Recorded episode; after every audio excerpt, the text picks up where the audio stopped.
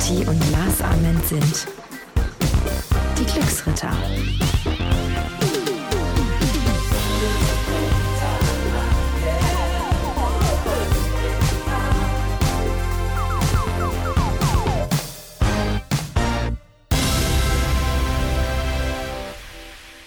Ist der Sommer schon wieder vorbei? War Ich habe keine Ahnung. Glücksritter, ihr Lieben, es ist so schön, dass ihr uns zuhört, dass ihr wieder mit dabei seid.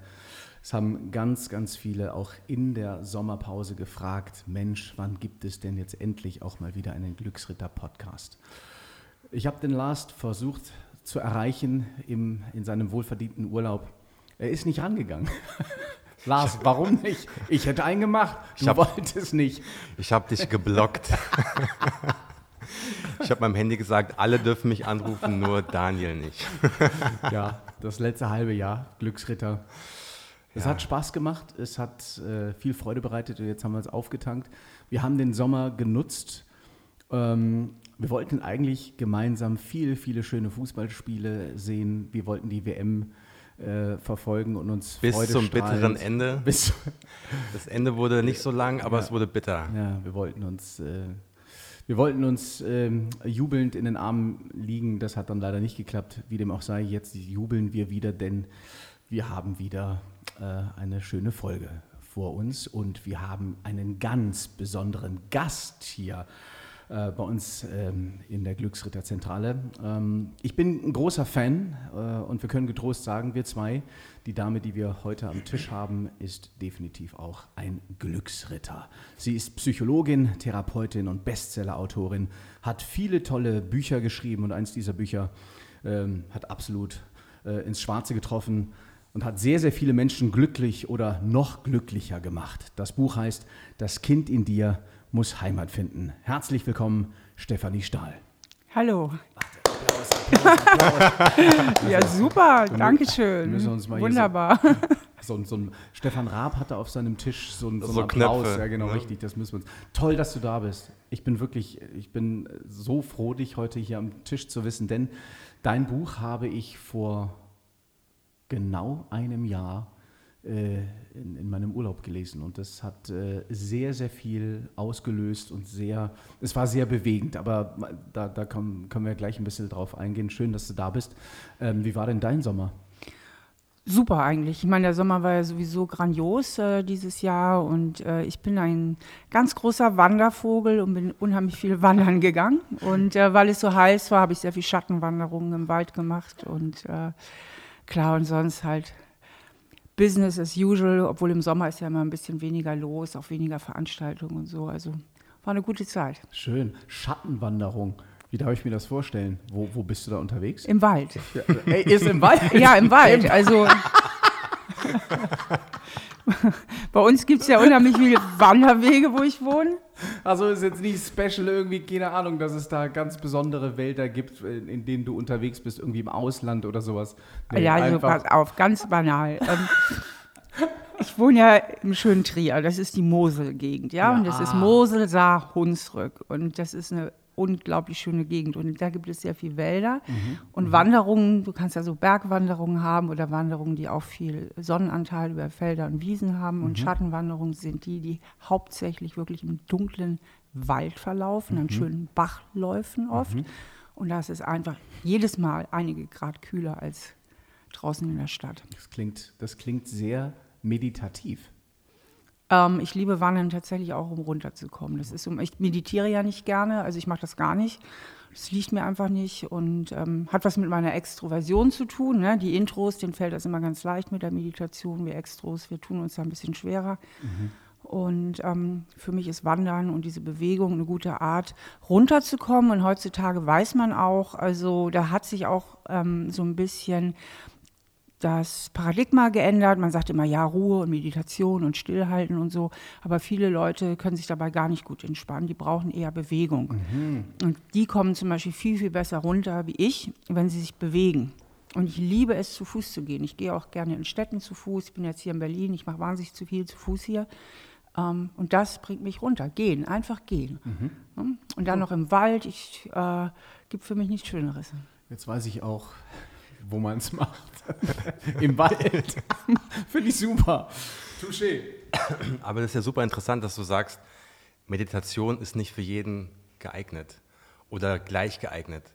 Ne? Weil es gibt ja so dieser, ja, der Trend seit vielen, vielen Jahren, dass immer mehr Menschen meditieren sollen, auch dass Leute zu einem kommen und sagen, du mach das mal, mach die Meditation. Und dass es laut dir tatsächlich auch Menschen gibt, wo du sagst, du, das ist für dich gar nicht so gut. Das ist überhaupt nicht jedermanns Sache. Und ähm, ja, die Meditation, ich meine, es ist ja immer so, was im Ausland geboren wird, hat ja immer den besseren Ruf ne, in den eigenen Gefilden und die kommt ja aus der buddhistischen Philosophie und das ist natürlich toll und ganz viele stürzen sich darauf auch und viele Leute bringt, vielen Leuten bringt das auch richtig was. Die sagen, oh, mir tut das so gut, jeden Tag zu meditieren. Mhm. Und ähm, ich kann es mal ganz persönlich erzählen. Ich habe das natürlich auch dann immer wieder versucht, ja, aber ich fand das einfach nur langweilig und das war's. Und ähm, hatte dann auch nicht die Disziplin und auch gar nicht so das Bedürfnis, weil ich bin jetzt auch keine, die ständig so auf der Suche ist. Also im Großen und Ganzen komme ich also auch so klar in meinem Leben. Ich, ich suche jetzt auch nicht so aktiv nach irgendwelchen heilsbringenden Methoden. Und für mich war das eigentlich irgendwie langweilig. Und meine größte Befreiung war, als, als du aufhören konntest. Nee, als ich gelesen habe, also das habe ich dann sowieso gemacht, ich habe es gar nicht lange durchgehalten, aber als ich dann gelesen habe, ich beschäftige mich ja viel in meinen Büchern auch mit Intro- und Extroversion, das ist ein ganz wichtiges Thema auch. Und dann habe ich da nochmal neueste Literatur gelesen und da stand da doch tatsächlich, dass Introvertierten das Meditieren sehr leicht fällt und Extrovertierten eben nicht, weil, jetzt kommt auch die tolle Begründung und genau so ist es nämlich auch, die Introvertierten leben von ihrem reichhaltigen Innenleben. Ne? Mhm. Die tanken auch Kraft im Inneren und die tanken Kraft, wenn sie allein sind, ja. Und die haben auch sehr viele Themen. Also wenn die so in sich tauchen, da finden die ganz viel vor. Und wir armen Extrovertierten, wir leben von der äußeren Welt. Das heißt, wir brauchen immer einen gewissen Flow da draußen, einen gewissen Input, damit wir überhaupt, ich sag mal so, auf Reiseflughöhe kommen, ja, damit wir überhaupt angeregt sind. Und wenn wir Extros in uns gehen, dann finden wir da nicht so viel vor. Mhm. Und das ist einfach so. Ich kann das bestätigen. Wenn Steffi Stahl in sich mhm. geht, findet sie leider nicht viel vor. das heißt, der, Bei mir hat es auch eine ganze Weile gedauert, bis ich mich da einigermaßen eingrooven konnte. Also ich bin definitiv auch eher im Außen zu ja. äh, angesiedelt. Und das war für mich so eine Erlösung. Und dann habe ich dann noch als nächstes gelesen, ich bin ja sowieso, weil ich ja jetzt wirklich auch Psychologie studiert habe und so habe ich schon auch immer den Anspruch, dass ich relativ gut informiert bin in meinem Fach, was so aktuelle Forschung betrifft. Mhm. Und dann kam die nächste große Erlösung, dass Meditation zum Teil überschätzt wird, zumindest mhm. für jene, die damit gar nichts anfangen können und dass sie viel, viel besser sich entspannen und runterfahren und zu sich selbst kommen können, wenn sie irgendwie in Bewegung sind. Mhm. Ja, also wenn sie eben nicht still sitzen müssen. Weil, jetzt kommt, was ich auch sehr spannend finde, großer Unterschied zwischen Intro und Extrovertierten. Die, die Intros, ähm, die sind eher gestresst, wenn sie zu viel Input haben. Das stresst die. Ne? Ich glaube, Lars ist so ein Typ, der sucht ja auch immer, der kann unheimlich gut alleine sein und zu viel Input, mein Mann ist auch so, der ist auch introvertiert, stresst die.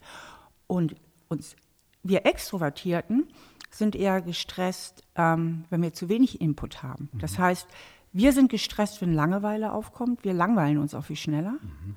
Und die Intros sind gestresst, wenn sie zu viel um die Ohren haben. Mhm. Das heißt, der Schlüssel zum Glück am schnellsten versuchen, seins zu finden und vor allen Dingen in der Freude zu sein immer. Ne? Man, also man, man muss nicht äh, Dinge übers Knie brechen. Wenn es nicht passt, dann passt es halt einfach nicht. Ne? Genau. Ne? Das ist, glaube ich, so ein bisschen Eben. die Aussage. Du bist Psychologin, du bist Therapeutin und du bist Bestseller-Autorin. Wow. Gibt es irgendwas, was du von diesen drei äh, Talenten oder von diesen äh, Tätigkeiten am liebsten machst? Ich male es nicht so gern. das musst du uns erklären. Also, du bist, wer es nicht weiß, Steffi hat ähm, das Buch geschrieben, Das Kind in dir muss Heimat finden und das ist seit fast drei Jahren auf der Bestsellerliste. Drei Jahre. Drei Jahre. Und von diesen drei Jahren seit gefühlt zweieinhalb auf Platz eins. Also Holy shit. Wenn du sagst, du wohnst in Trier, dann würde ich sagen, nee, du wohnst auf der Bestsellerliste. also es gibt tatsächlich aktuell keinen Autor in Deutschland, Autorin in Deutschland, die erfolgreicher ist. Also ich glaube da, Daniel. Lars, nimm dir mal bitte ein Beispiel. Ja, ich habe schon, hab schon gefragt, ob ich, äh, ob ich Assistent sein darf, ob ich ein bisschen lernen darf. Aber das ist wirklich unglaublich. Also dein zweites Buch, beziehungsweise ist ja nicht dein zweites Buch, aber das, was danach kam, ist dein siebtes siebtes. Buch. Genau. Jeder ist beziehungsfähig, ist ja ist nicht ganz so erfolgreich, aber Auch durchweg auf der ex Bestsellerliste. extrem erfolgreich. Also nicht so erfolgreich wie das Ja, erste Buch, aber das, sagen, reiß dich mal ein bisschen zusammen hier. ne, wenn, Michael, wenn Michael Jackson Thriller macht, ist das zweite Album danach auch, ne, also es ist immer im, im Verhältnis zu sehen. Also ähm, wie hat dieser Erfolg ähm, Einfluss auf dein Leben genommen? Ja, irgendwie bedauerlich wenig.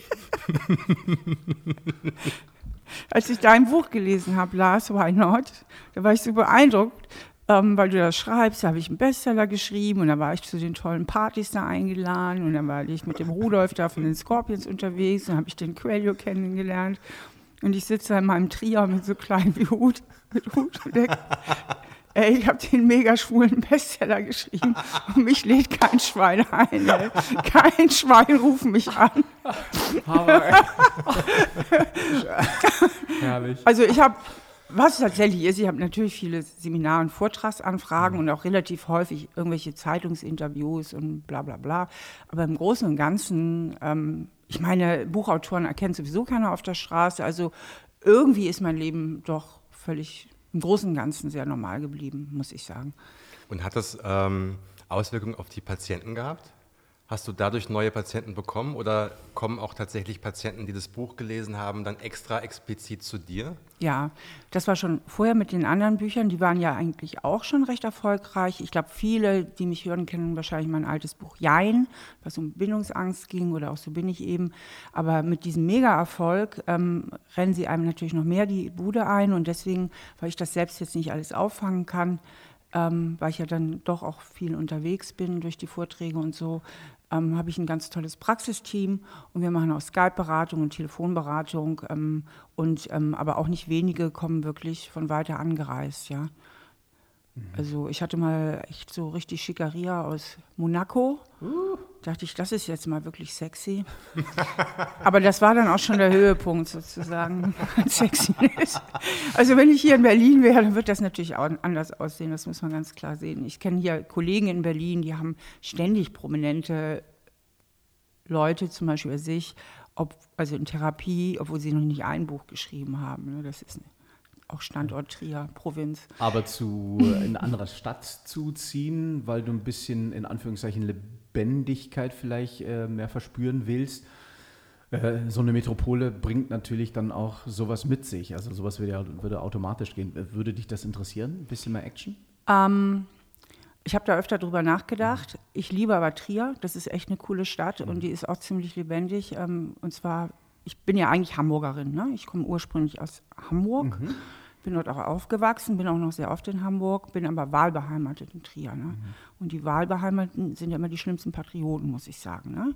Und du jetzt schon sagst, ein bisschen mehr Lebendigkeit verspüren, dann denke ich schon, sei vorsichtig, was du mir sagst. Ja? Naja, ich Bild dir mal nicht so viel ein hier auf Berlin. Naja, so viele rote Teppiche wird es da wahrscheinlich nie geben. Was ich übrigens ganz angenehm finde. Ich, ich lebe zwar in Berlin und in München, aber ich bin, äh, bin, bin nicht so viel auf diesen Teppichen äh, zu finden, weil mir ist das, weiß ich nicht, das ist nicht meins. Komm, wir tauschen. Nee, also ich habe mich ganz bewusst neulich nochmal für Trier entschieden, weil ich es einfach liebe. Ich liebe die Umgebung da. Ich gewöhne mich da auch nicht richtig dran, weil es wirklich mediterran ist und sich für mich immer noch wie Urlaub anfühlt, ja. Also gerade war ich ja gern draußen mit der Natur. Ich kann mit der norddeutschen Landschaft nicht so viel anfangen. Bei uns ist halt viel bergiger und da ist die Mosel. Das ist schon sehr zauberhaft. Und ähm, ich bin viel in Städten unterwegs. Ich bin oft in Berlin, ich bin oft in München, Hamburg. Insofern habe ich auch viel Großstadtanbindung. Aber es ist natürlich so, und da gebe ich dir recht, wenn ich jetzt in Berlin wohnen würde, na, hätte ich vielleicht dann auch mal die ein oder andere schicke Einladung. Und die habe ich ja jetzt auch bei euch, ne? Ja, bist herzlich eingeladen, wiederzukommen, hör mal. Sag mal, was inspiriert dich aktuell? Gibt es irgendwas, wo du sagst, das, ähm, damit beschäftige ich mich gerade? Das kann sowas sein wie Kaffee oder Fußball, Autos, völlig egal. Also es muss Ich überhaupt. verstehe das Wort Inspiration. Nee.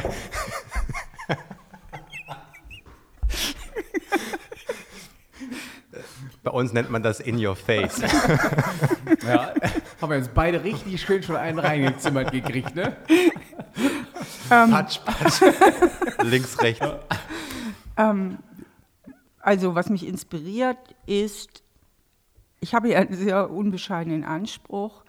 Und zwar, ähm, ich denke, dass die Dinge auch in der Psychologie im letzten ganz einfach liegen. Und die Psychologie ist ja eine junge Wissenschaft. Und wir haben sehr viele verschiedene Schulen. Wir haben ja die Analytiker, die Verhaltenstherapeuten, die Familientherapeuten etc. pp. Und ähm, auch die ganze Psyche ist noch gar nicht richtig kartografiert. Also da gibt es noch viele offene Fragen, noch sehr viel Forschung.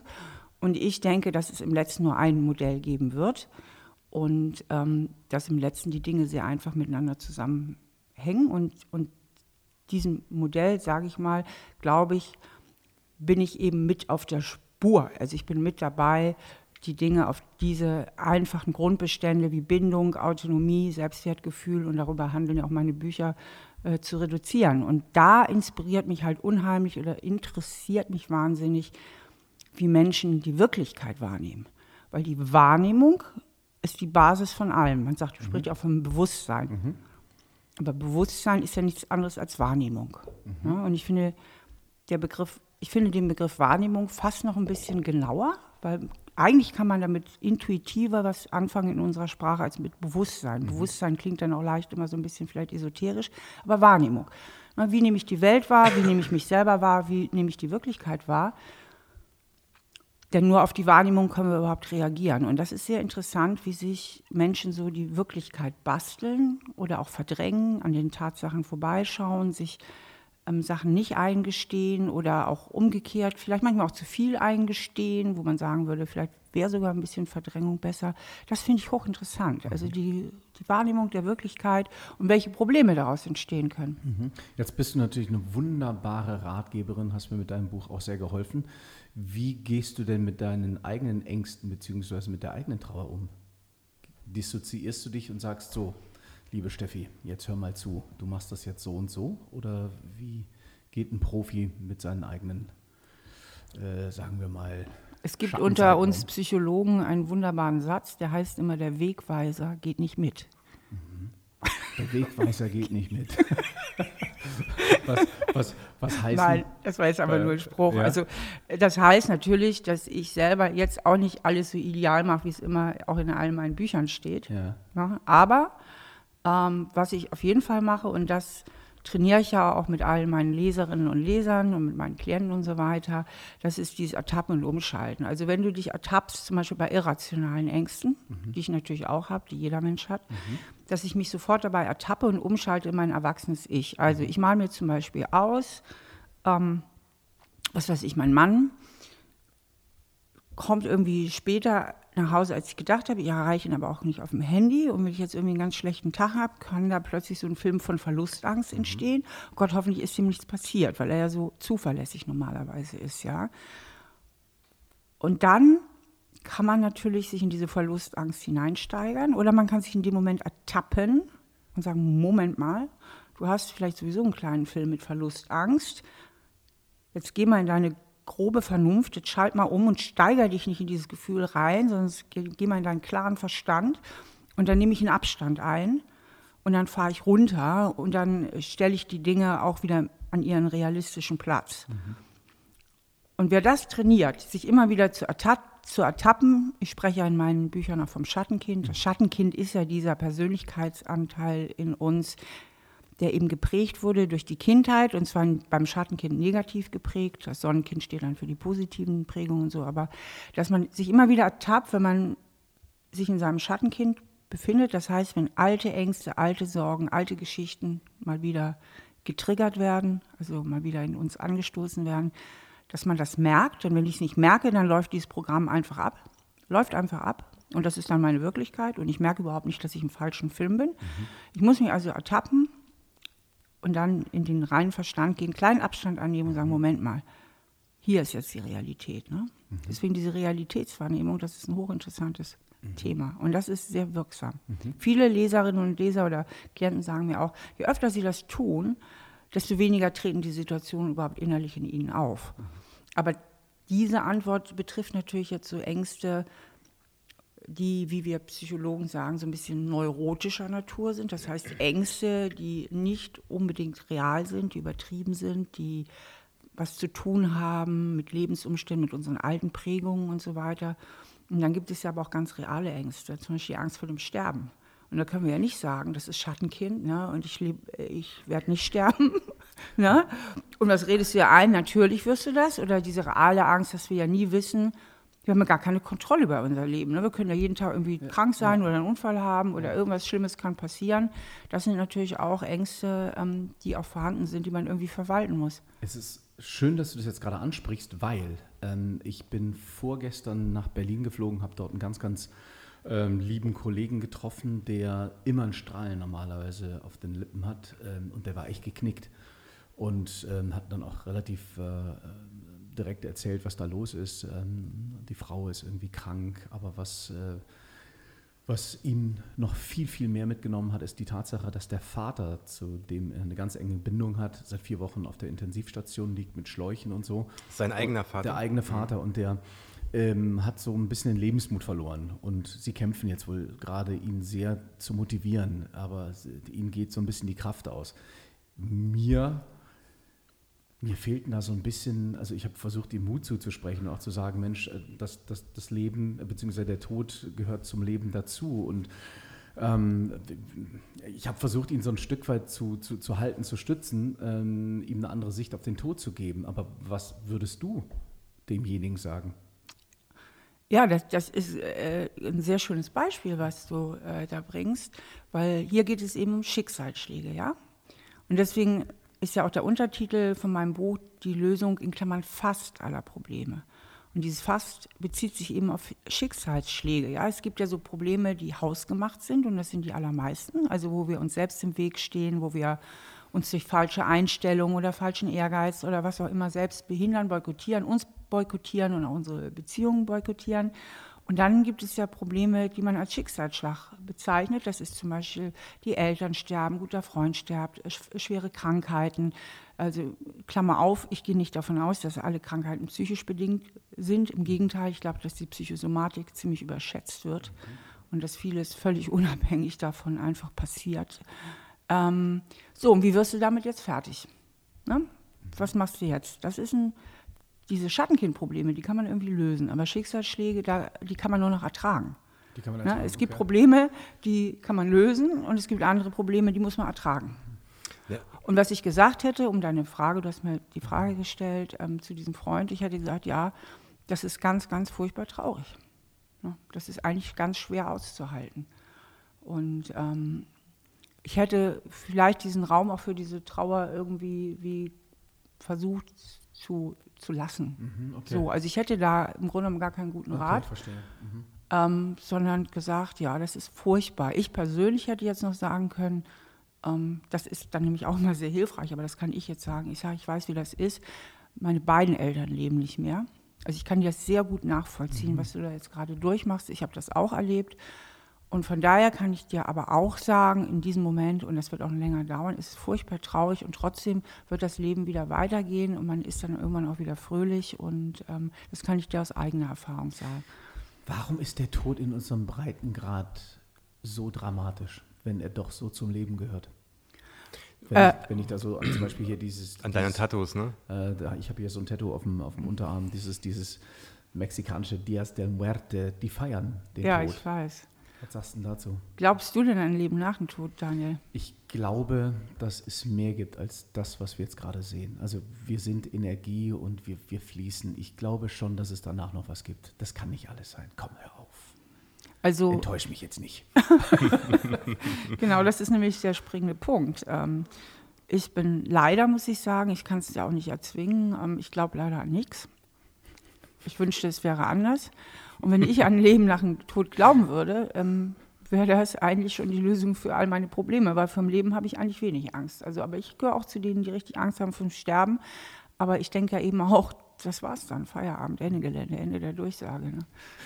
und vom heutigen Zeitpunkt, wo ich ja noch relativ vital bin, ähm, fühlt sich das natürlich schrecklich an. Aber ich denke immer, wenn es soweit ist, fühlt es sich vielleicht ganz anders an. Also man hat ja vor so vielen Dingen Angst im Leben und entweder treten sie nie ein oder wenn sie eintreten, sind sie gar nicht so schlimm. Also ich habe auch schon andere Dinge überlebt, die eingetreten sind, vor denen ich auch schreckliche Angst hatte, um dann festzustellen, geht auch. Und vielleicht ist das dann ja auch so, wenn man dann wirklich krank und alt ist, dass man einfach lebensmüde ist und denkt, alles gut, ich kann jetzt auch loslassen. Ja. Deswegen darf man das, diese Frage eigentlich nicht so tief reingehen vom vitalen Standpunkt des Lebens, sondern, und das mache ich natürlich, dann das Leben auch mitnehmen und das Leben und genießen, so viel es geht. Also das wird mir nämlich nicht passieren. Na, ich als alter Todesschisser werde am Ende nicht dastehen und sagen, hätte ich mal mein Leben nur gelebt. Ne? Nee, so wirkst du auch nicht. Deswegen sagen ja auch viele, im Grunde ist diese Todesangst auch super, um sein Leben zu leben. Mhm. Ja, um wirklich bewusster zu leben und das mitzunehmen und zu genießen und eben auch nicht nur zu arbeiten und nicht nur diszipliniert zu sein, sondern auch wirklich das Leben zu genießen. Mein Vater hat immer gesagt, ich liebe diesen Spruch, ich habe den auch schon in meinen Büchern weitergegeben, der hat immer so einen coolen Spruch drauf. Der sagte immer, wem soll das schlechte Leben nutzen? Ne? Das war dann immer die Ansage zu Genuss, ne? wenn wir uns haben gut gehen lassen, ne? ein schönes Essen, guten Wein. Wem soll das schlechte Leben nutzen, hat er immer gesagt. Super, wunderbar. Hoch die ich Tassen. Ja, ich, ähm, ich muss gerade an Anthony Bourdain denken, dem berühmten Starkoch, der sich ja vor kurzem das Leben genommen hat, der an Depressionen gelitten hat. Einer der berühmtesten Köche der Welt, der ähm, ja, ganze Generationen begeistert hat, ähm, wirklich weltweit überall seine, seine Shows gemacht hat, der wirklich von allen geliebt wurde. Und ähm, der hat gesagt zum Thema das Leben genießen, ähm, ja, weißt du, es gibt viele, die sagen, dein Körper ist dein Tempel. Und damit, ähm, jetzt rauscht dir gerade irgendwas Ja, bei uns. genau. Nicht, dass du schon wieder dein Handy angelassen hast, Nee. du Vogel. Mein Handy ist aus. Aber jetzt geht's. Ich glaube, das war nur das, das äh, Dinger hier. Der Stecker. Naja, auf jeden Fall hat Anthony Bourdain gesagt, viele sagen, ähm, das, mein Körper ist mein Tempel. Und was sie damit meinen ist, sie verbieten sich ganz viel. Ich sage, mein Körper ist ein Vergnügungspark. Sehr schön. Mit allem, was dazugehört. Ja. aber das ist einfach eine, finde ich, eine sehr charmante ähm, Beschreibung, wie man sein Leben leben sollte, nämlich Spaß haben und eben, wenn es mal ängstlich wird, ja, anschnallen und Vollgas, ja, die, den Vergnügungspark nach oben mit der, wie heißt das, ne, mit der Achterbahn? Achterbahn und wenn man oben steht und die Angst kommt, dann anschnallen und runter. Das ist schön, ja, weil wir auch eben die Meditation angesprochen haben. Es geht immer um Freude. Folge der Freude, oder? Aber was, Kann man das so, so einfach sagen? Äh, Jein, weil ähm, viele Menschen, die haben es natürlich äh, einfach auch schwer mit der Freude und so auch so aus objektivierbaren Gründen. Aber äh, für die ist es halt, denke ich, unheimlich wichtig oder für uns alle, dass wir uns ähm, immer wieder eine gute Selbstfürsorge machen. Also immer wieder gucken, wo tanke ich Batter meine Batterien wieder auf oder wo lade ich meinen Akku wieder auf. Ähm, Batterien tankt man ja nicht, also wo lade ich wieder nach. Und ähm, ähm, sich wirklich immer wieder Inseln der Freude äh, und des Vergnügens auch in seinem Alltag schafft. Und dann gibt es sogar ganz, ganz einfache Übung, Übungen, weil vieles geht ja einfach im Alltag nicht. Also wenn ich mir vorstelle, so ein Alltag, alleinerziehende Mutter, vielleicht noch zwei Kinder, noch einen Job, sie muss die Kinder über Wasser halten, dann hat sie vielleicht noch Stress mit ihrem Ex und so weiter und vielleicht liegt ihre Mutter auch noch im Pflegeheim. Es gibt ja so, ne, es gibt ja einfach so ähm, viele Leben, die sind richtig schwer einfach auch. Und ähm, da zum Beispiel immer mal bewusst innezuhalten, ganz bewusst jetzt in diesem Moment zu sein und ganz bewusst mal eine schöne Tasse Kaffee trinken oder wirklich die Blumen da draußen. Also immer wieder so kurz innehalten, weil das geht auch im stressigen Alltag und sagen, Moment mal, jetzt atme ich mal durch und genieße vielleicht einfach hier nur einen Anblick oder ich genieße einen schönen Duft. Also, dass man wirklich sich aktiv darum bemüht, immer wieder so Inseln zu haben, wo man wieder ein bisschen auftanken kann und Luft holen kann oder einfach auch Freude haben kann. Schöner Tipp. Letztlich ist es ja auch, wenn man es mal genau betrachtet, eine Form von Meditation. Ne? Also wenn du ganz bewusst dir einen Kaffee machst und nicht in Gedanken woanders bist, sondern wirklich ganz langsam den, den Kaffeesatz aufbrühst und ähm, dir sagst, ich nehme jetzt zehn Minuten für diesen Kaffee, setze mich dahin und schaue auch, wie der durchläuft durch den Siebträger und so. Das ist ja letztlich diese Achtsamkeit. Ja, so ja aber worum es dabei eigentlich auch geht, ähm, und das ist wieder so banal, aber viele Dinge sind einfach auch banal, nichts tut unserem Gehirn besser als Ablenkung. Mhm. Ja, weil unser Gehirn, wenn man das sich selbst beim Denken überlässt, dann hat das immer eine Tendenz ins Negative zu kippen, weil unser Gehirn so gebaut ist. Weil das Gehirn will immer Probleme lösen. Probleme lösen und was gut läuft, denkt das Gehirn nicht weiter nach, ist keine Baustelle. Also wenn wir unser Gehirn sich selbst überlassen beim Denken, dann wird es immer in Richtung Problem ganz oft gehen. Ne? Da habe ich noch ein Problem, da muss ich was lösen. Und wenn man nun sehr viele Probleme hat, dann kann das ja fast zu so Grübelzwängen kommen. Ne? Also man kommt gar nicht mehr raus. Und dieses bewusste Wahrnehmen, um da wieder anzuschließen, Lars, ähm, heißt ja, ich bin in dem Moment auch abgelenkt. Ne? Also tatsächlich hilft Ablenkung auch wahnsinnig gut, um einfach mal das Gehirn zu erholen. Mhm. Ich habe zum Beispiel, ich oute mich hier mal, ähm, ich habe ja oft auch wirklich so Anforderungen. Dann muss ich hier einen großen Vortrag halten, dann muss ich da eine Talkshow, dann ist dies, dann jenes und dann habe ich meine Klienten und das ist auch, ich finde, so eine anspruchsvolle Tätigkeit, Psychotherapie. Ich finde das nach wie vor sehr anspruchsvoll. Und dann muss man die Bücher schreiben und die sind auch schwer zu schreiben, finde ich. Ähm, ich spiele zum Beispiel auf dem Handy unheimlich gern Skat. Ich bin eine leidenschaftliche Skatspielerin. Ne? Und das ist so schön. Das ist meine kleine Skatwelt, in der kenne ich mich aus. Da habe ich alles im Griff. Das heißt ja nicht, dass ich jedes Spiel gewinne, aber das, ich kenne die Regeln, ich weiß, wie es geht. Und das lenkt mich so ab und das holt mich dann einfach mal ganz kurz weg, komplett aus meinem Alltag, weil mein Gehirn dann einfach mhm. mit dem Skat beschäftigt ist. Und das ist für mich immer so eine kleine Erholung. Ne? Schnell eine Runde Skat, weißt du so. Und dann, Schön. Ja, da bist du einfach mal ja. weg, weil, weil gerade beim ja. Skat muss ich auch gut konzentrieren. Mhm. Ne? Deswegen lieben auch ganz viele Menschen Spiele, auch Computerspiele, weil sie die Aufmerksamkeit zu binden und sie in dem Moment mal völlig aus ihrer Welt raus können oder Filme oder Bücher lesen. Die größte Erholung ist ja, dass das Gehirn einfach mal von allen anderen Nöten abschaltet. Und das ist einfach fürs Gehirn auch wahnsinnig erholsam. Problematisch wird es da immer, wo man nicht mehr damit aufhören kann. Na, es gibt ja Spielsüchtige, die kommen nicht mehr raus aus diesen Spielewelten. Vor allen Dingen diese interaktiven Spiele im Internet, wo du ja immer online sein musst, ne, um deine Community. Da gibt es ja Leute, die spielen Tag und Nacht. Ich habe mal einen gehört, der war spielsüchtig, der hat erzählt, er ist irgendwann total dehydriert, ist eigentlich umgefallen im Supermarkt, hat ewig nur von Zigaretten, Kaffee und wenn es unbedingt sein muss, ist er mal rausgegangen, sich eine Dose Ravioli, weil der den ganzen Tag in so einem interaktiven Spiel. Und da war der King. Ne? Im normalen ja. Leben war nichts, da war er arbeitslos, aber in diesem Spiel hat er die höchste Stufe und war der Oberking. Da wird es dann natürlich gefährlich. Aber ansonsten ist Spielen und ähm, sich auf was anderes konzentrieren, Ablenkung. Ablenkung ist auch echt erholsam.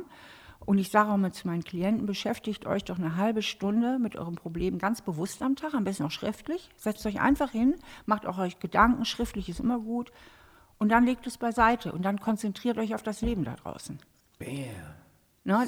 Weil dann weiß das Gehirn auch, es steht im Notfall alles auf dem Zettel. Ne? Weil dieses mhm. ständige Wiederholen mhm. von Problemen ist mhm. ja auch, weil das Gehirn unbedingt alles im Griff kriegen will. Wenn das mhm. Gehirn aber weiß, es steht auf dem Zettel, es ist wie eine Einkaufsliste. Ja. Wenn du keine Einkaufsliste hast, dann musst du ständig repetieren, das, das, das, das, das muss ich besorgen. Wenn du weißt, es steht auf dem Zettel, kann das Gehirn über was anderes nachdenken. Und so ist es mit Problemen auch. Das heißt, eigentlich mhm. ist es doch so, dass wenn das Gehirn immer Probleme braucht, ja, also ähm, viele machen ja den Fehler, dass sie sagen, ich möchte alle meine Probleme lösen, die ich glaube zu haben, und dann geht es mir gut. Jetzt stell dir mal vor, du hast alle Probleme gelöst. Was macht dein Gehirn? Es kreiert neue Probleme, einfach damit es eine Aufgabe hat. Mhm. Das bedeutet doch im Umkehrschluss, dass wir uns ganz genau überlegen sollten, was für Probleme möchte ich denn eigentlich lösen in meinem Leben? Deswegen also, ist dieses Aufschreiben, glaube ich, ganz gut. Ne? Genau, also nicht ja. quasi die, alle Probleme lösen wollen, sondern mit welchen Problemen möchte ich denn mein Leben ähm, begehen. begehen. Genau. So. Seine Probleme als Begleiter sehen, ähm, weil sie ja eh nie weggehen. Gestern habe ich einen coolen Spruch gelesen, beim Sp also als ich durch Berlin gegangen bin. Männer kennen für jede Lösung ein Problem. Und weil wir gerade von jeder Mann sprechen, äh, frage ich mich, ob der Buchtitel denn wirklich ähm, denn so stimmt. Jeder ist, Jeder beziehungs- ist beziehungsfähig. Ist das wirklich so? Ganz provokante Frage Mm. Gut, äh, wir sprechen oder seit Michael Nass, der hat ja das Buch geschrieben, Generation Mhm. Beziehungsunfähig, der kommt ja hier auch aus Berlin und seitdem ist das ja so ein Bon mot quasi, dass die jüngeren Generationen immer weniger beziehungsfähig würden. Hm. Und ich habe immer das Gefühl, ein Medium schreibt es dem anderen ab, also eine Zeitschrift oder online, was auch immer, schreibt es dem anderen ab und das stimmt aber überhaupt nicht. Im Gegenteil, wir werden eher beziehungsfähiger und nicht beziehungsunfähiger. Und die Menschen, die Probleme mit Beziehungen haben, die gab es schon immer und das sind noch gar nicht so wenig. Und wenn die ein paar wenige Dinge beherzigen würden oder ihnen ein paar Zusammenhänge einfach klarer wären, dann könnten sie ihre Beziehung wesentlich glücklicher gestalten. Das heißt, es gibt ganz viele Menschen, die wesentlich beziehungsfähiger sein könnten, wenn sie sich ein bisschen mit den psychologischen Zusammenhängen beschäftigen würden. Und dann gibt es natürlich auch einige mit schweren Persönlichkeitsstörungen. Die erreichst du natürlich nicht mehr so gut. Also es gibt natürlich Menschen, deren Beziehungsfähigkeit ist wirklich extrem eingeschränkt, wo man auch nicht mehr so viel machen kann. Aber die meisten, und ich sage ja immer, ich schreibe meine Bücher für die Normalgestörten, Also wie mich. ja, für, genau. Menschen wie du und ich, äh, für alle Normalgestörten ähm, reicht das. Denen kann man damit helfen. Ne? Also Steffi, sag mal, ist bei Daniel und mir noch was zu retten? Du willst nicht wissen, was bei mir Profi. los war die letzten drei Jahre. Nein, nein, nein. Egal. Aber ich, ich sehe, äh, du, du hast mir ja heute dieses schöne Buch mitgebracht von dir. Jeder ist beziehungsfähig. Das werde ich mir jetzt gleich direkt zu Gemüte führen. Das solltet ihr, ihr Lieben, die da gerade zuhören und die das Buch noch nicht haben, in jedem Fall auch tun. Und natürlich auch sehr, sehr zu empfehlen, das Kind in dir muss Heimat finden. Und da habe ich mein inneres Kind, den kleinen Daniel, echt äh, in den Arm geschlossen. Und äh, seitdem habe ich übrigens auch das, das äh, Bewusstsein und auch die Wahrnehmung, dass ich ein guter Vater werde. Hatte ich vorher nicht. Also dieses Buch, sollte meine Tochter auf die Welt kommen, wird, Wird sie Steffi heißen. Ja, da kannst du mal süß. von ausgehen. Süß. Ich schreibe übrigens gerade, oder das ist jetzt bald fertig, im Dezember kommt es raus, wo du sagst Vater werden. Ich schreibe gerade mit meiner Freundin und Co-Autorin Julia äh, ein Buch, das heißt Nestwärme, die Flügel verleiht. Halt spenden und loslassen, wie wir erziehen, ohne zu erziehen. Und da geht es um die Beziehung zwischen Eltern und Kindern, also kein Erziehungsratgeber, sondern Beziehungsratgeber. Und da nehmen wir halt die Eltern und wie wir hoffen, also auch wirklich nicht besserwisserisch, sondern so ganz nice und, und so auf Augenhöhe an die Hand, mal ein bisschen bei sich zu gucken, wo ist denn mein Schattenkind, damit ich das nicht alles auf meine Kinder projiziere. Also ein ganz, ganz wichtiges Buch. Ja, ich finde äh, mega wichtig, weil letztlich ist es doch so, dass eigentlich alle Eltern, egal woher, wo sie herkommen, aus welcher sozialen Schicht sie kommen, ihre Kinder doch irgendwie versauen. Echt? Ja, finde Nur ich es schon. gibt auch gute Eltern. ja, ja, also ich meine es jetzt gar nicht auf meine Eltern äh, be äh, bezogen, Du sondern so einen netten Papa. der ist super. Ja, Ja, mega. Aber es sind, eigentlich bräuchte man, bist du der Meinung, dass Eltern einen Führerschein machen müssten? So, Ähm, dass ich fände es halt cool, wenn Eltern, ich habe das schon immer gesagt, wenn sie ähm, sich schon noch mehr mit diesen Themen auseinandersetzen würden, wobei ich sagen muss, dass die, zumindest diese Mittelschichtsjungen Eltern tun das ja auch extrem. Die sind ja wahnsinnig zugewandt. Deswegen kriegen sie jetzt auch schon wieder die nächste Klatsche. Jetzt sind sie alle Helikoptereltern. Ähm, ähm, irgendwie mein alter Skatfreund Alois, Gott hab ihn selig, hat immer gesagt, wie man sich dreht und wendet, der Arsch bleibt hinten. Ne? und irgendwie ist es, glaube ich, bei Eltern auch so, oder? Es war so schön, dass du ähm, unser erster Gast nach der Sommerpause warst. Es war sehr, sehr erfrischend und ähm, also wirklich eine tolle Sommerbrise, will ich fast sagen. Was ich noch wirklich empfehlen kann, geht mal auf die Homepage von Steffi. Wie heißt die? Steffi Stahl? stephaniestahl.de. Genau, da sind auch unsere Seminarangebote oder auch, wenn jemand ähm, Skype-Beratung oder Live-Beratung möchte, da steht alles. Und der Persönlichkeitstest, ne? Genau, weil wir waren letzte Woche essen und dann äh, musste ich beim Essen, Musste ich. Ich durfte, Wir haben ihn genötigt. ich wurde genötigt, den Persönlichkeitstest zu machen und, ähm, und Stefanie hat genau vorhergesagt, was ich für ein Typ bin. Und es hat genau so gepasst und es war wirklich sehr, sehr interessant. Also die Typbeschreibung, ähm, wie man so drauf ist, ob man ein Intro ist oder ein Extro, hat alles gepasst. Und es ist kostenlos, ähm, dauert zehn Minuten und ähm, sehr, sehr interessant. Kann man über die Homepage Kann man auch. über die Homepage Super. machen von Stefanie. Also kann ich jedem empfehlen, es macht auch sehr viel Spaß. Großartig. Das sind sehr interessante Fragen. Interessante Frau. Dankeschön. Vielen, vielen Dank. Schön, dass du da warst. Ja, super, hat Spaß gemacht mit euch. Danke für die Einladung. Ihr Lieben, dann hören wir uns, wann hören wir uns wieder? Du, ich bin dann mal wieder weg. Du bist ja dann bald, äh, wo bist du? Gran Canaria? Gran Canaria ein paar Wochen, dann schreibe ein neues, neues Buch. Buch. Genau, Genau. Mal, Mal gucken, ob ich dich äh, durchlasse. Wir kriegen es auf jeden Fall hin, dass wir bald ähm, euch wieder mit äh, schönen Themen bespaßen. Ja? Also, ihr Lieben, haut rein. Servus. Alles Gute. Tschüss. Ciao.